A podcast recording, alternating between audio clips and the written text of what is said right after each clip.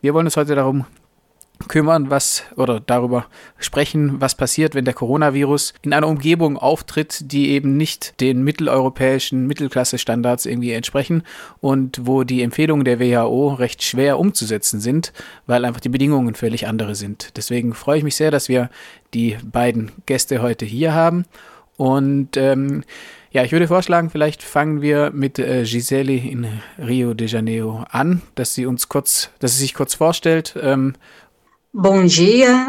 Hallo und äh, schön dabei zu sein. Ich bin Gisele, Gisele Martins. Äh, ich wohne in der Maré in Rio de Janeiro und der Conjunto de Favelas da Maré ist eine große Favela, in der 140.000 Menschen wohnen. Und ich wohne hier in der Maré. Ich bin äh, Community-Journalistin und mache diese Arbeit zusammen äh, mit anderen schon seit mehr als 20 Jahren. Ja, Monika, äh, vielleicht, bevor wir ins Thema einsteigen, noch kurz für dich die Möglichkeit, dich kurz vorzustellen. Ich bin Monika Ottermann, seit 30 Jahren in Brasilien, 66 Jahre alt, habe zuerst lange im Norden gearbeitet, im Amazonasgebiet und bin jetzt seit 20 Jahren in São Bernardo do Campo. Das ist eine Industriestadt am südlichen Stadtrand von São Paulo. Ähm, in Rio gibt es in den Favelas mittlerweile 83 bestätigte Infizierte. Neun Menschen, die in der Favela leben, sind in Rio schon gestorben an diesem Virus oder waren zumindest mit dem Virus infiziert, als sie gestorben sind. Was bedeutet es, in dieser Situation in einer Favela in Rio de Janeiro zu leben? Was sieht sie auf den Straßen in Zeiten dieser Pandemie? Há quatro semanas, aqui na Maré, é, na verdade, todo o Brasil come, é, Also zunächst mal ist es so, dass in der Maré wie auch in anderen Teilen Brasiliens äh, schon seit einigen Tagen äh, Anordnungen herrschen, nicht mehr so viel auf der Straße unterwegs zu sein. Also die lokale Gesundheitsbehörde hat äh, darum gebeten, soziale Distanz äh, einzuhalten. Aber in einer Favela ist das schwieriger als in anderen Stadtteilen, denn äh, die Leute dort müssen sich bewegen, sie müssen auch arbeiten, um zu überleben. Viele arbeiten im informellen Sektor, haben also äh, keine festen Arbeits Arbeitsverträge und an einem Ort, wo es äh, schon an anderen grundsätzlichen Rechten fehlt, wie zum Beispiel Zugang zu Wasser und zu Energie, äh, fühlt sich so eine Krise einfach äh, noch schwieriger an. de orientação aí colocada pelo Ministério da Saúde em relação a evitar um vírus como esse é muito difícil. In Indien ist ähm, bei einer Freundin von mir ähm, hat sie mir erzählt, dass äh, als dort die, äh, die Pandemie eingeschlagen hat sozusagen und die Ausgangssperren verhängt wurden, sind ganz viele Mil Tausende, Abertausende von Menschen haben versucht, die Stadt zu verlassen, um zurück aufs Land zu kommen, zu ihren Familien. Unter anderem auch mit dem Gedanken, dass es jetzt eben keine gute Idee ist, in großen äh, Menschenmassen zu sein und in den Städten die Wahrscheinlichkeit, sich anzustecken, sehr viel höher ist. Ähm, gibt es eine solche Bewegung auch in Brasilien, äh, dass man jetzt irgendwie sagt, okay, hier ist es alles ganz schwierig mit Wasser und so, lass uns auf das Land gehen. Vielleicht äh, erst Giseli und wenn Monika dann noch was dazu zu sagen hat von ihren Kontakten, vielleicht danach. Aqui no Rio, also viele der Favelas in Rio sind äh, gegründet worden von äh, Leuten aus dem Nordosten Brasiliens, äh, Binnenmigranten, die vor äh, Jahrzehnten äh, hier in die Stadt gekommen sind oder auch einige nicht ganz so lange. viele von denen kommen ursprünglich vom Land und die denken natürlich auch an sowas, dass man jetzt auf dem Land bessere Möglichkeiten hätte, wieder Lebensmittel anzubauen und so weiter. Das Problem ist nur, dass Rio eine große Stadt ist und dass es gar nicht so einfach ist, aus der Stadt rauszukommen. Äh, wenn man das mit öffentlichen Verkehrsmitteln oder mit anderen macht, dann kostet das Geld. Und äh, die Leute, die jetzt schon kein Geld haben, äh, haben einfach auch nicht die, die Möglichkeiten, äh, sich das jetzt leisten zu können. Also das ist auf alle Fälle was, was äh, äh, diskutiert wird, aber es ist im Moment äh, keine greifbare Lösung, äh, keine Praktik, die wirklich angewendet, an, angewendet werden könnte. Principalmente da questão financeira. Äh, ich kann nur bestätigen, was die Giselle gesagt hat. Das ist in St. Paul genau das Gleiche. Die Familien von Leuten aus dem Nordosten, die wären viel zu weit weg, 2000, 3000 Kilometer, als dass man dahin könnte. Dazu haben die Leute Angst, dass sie dann ihre Arbeit verlieren, soweit sie welche haben, oder auch, dass sie dann das bisschen verlieren, was in ihrem Haus drin ist, ein Kühlschrank, ein Fernseher und so weiter.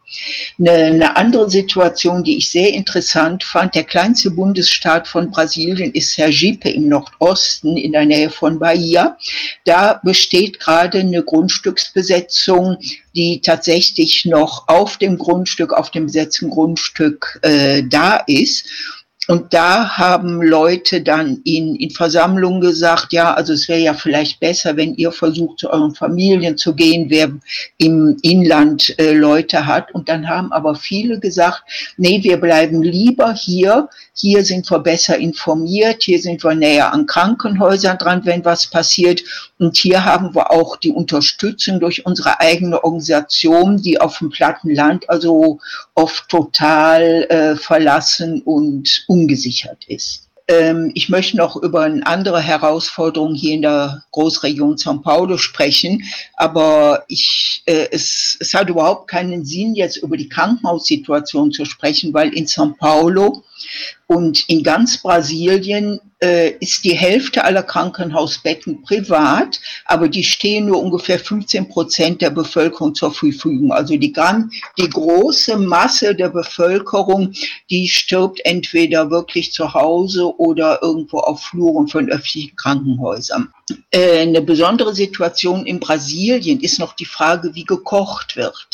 Ähm, 90 Prozent aller Haushalte kochen mit Gas und nur in den neueren Hochhäusern ist das Gas, kommt das Gas aus der Leitung. Also ich wohne zum Beispiel in einem Hochhaus im 23. Stock. Ich muss nicht rausgehen, um meinen Gashead anmachen zu können. Bei mir kommt Gas aus der eingebauten Leitung.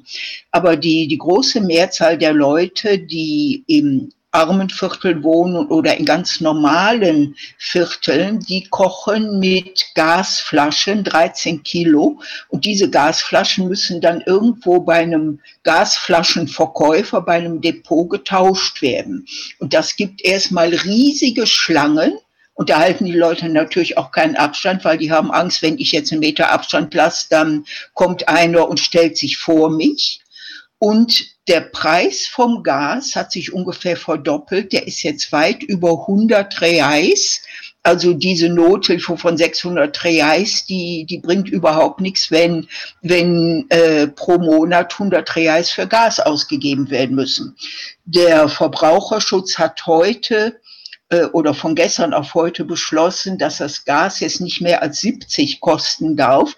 Aber wenn eine, Familienmutter oder ein Familienvater die Wahl hat, ein Gasdepot anzuzeigen beim Verbraucherschutz oder lieber einen Gasballon zu ergattern, dann wird er natürlich das, den, den, den, die Gasflasche holen. Und äh, das äh, wirklich Perverse ist auch, ich weiß, dass in Deutschland Klopapier gehortet wird, aber in Brasilien werden Gasflaschen gehortet. Eine Gasflasche reicht für einen Monat. Und wenn aber einer fünf Gasflaschen auf einmal kauft, fehlen sie für alle und stehen dann bei dem zu Hause nutzlos rum. Was können wir denn tun, die weit weg sind von diesen Realitäten in den Favelas in Rio oder in Sao Paulo? Ähm, was können wir tun, um die Situation dort zu unterstützen? A forma que quem está longe pode estar tá ajudando a gente primeiro Also äh, wir unterstützen äh, die, die weit weg sind. Also zum einen ist es wichtig zu denunzieren und auch anzuklagen, was in Brasilien äh, passiert, äh, darauf hinzuweisen, mit wie viel Verantwortungslosigkeit die Krise dort gemanagt wird, vor allem von der Regierung. Und äh, internationale Medien können immer den Unterschied machen, denn oft werden die Meldungen dann auch von den brasilianischen Medien aufgenommen und äh, der Druck äh, auf die Verantwortungsträger wächst. Eine weitere Möglichkeit ist natürlich auch äh, zu spenden, sich finanziell zu engagieren können, äh, damit äh, die Leute, die am größten in Not sind und äh, die Ärmsten äh, Unterstützung bekommen können. Sobre a nossa campanha, infelizmente num momento como esse. Muito obrigada. Äh, ich kann nur unterstützen, was Gisele gesagt hat, also Druck machen und anklagen, anprangern, was hier an Verantwortungslosigkeit von Seiten der Regierenden, von Seiten der, der oberen Schichten läuft, aber auch mithelfen, die richtigen Informationen zu verbreiten. Das kann manchmal einfach sein, mit Leuten zu reden, mit Leuten äh, WhatsApp-Nachrichten, mit guten Tipps auszutauschen und im Fall von MTST, das ist wahrscheinlich hier in Brasilien im Moment die größte Spendenkampagne, die von der Basis, von NGOs ausgeht. Da kann man finanziell helfen. Und in Deutschland war so Cobra und auch die Brasilien-Initiative Freiburg bereit erklärt, das Konto für, für Spenden zur Verfügung zu stellen. Und an der Stelle möchte ich dann da auch ganz herzlich Danke sagen für alle finanzielle Unterstützung, aber auch für alle Solidarität und für alles Mut machen durch, durch eure Sorge und euer Interesse für, für Brasilien.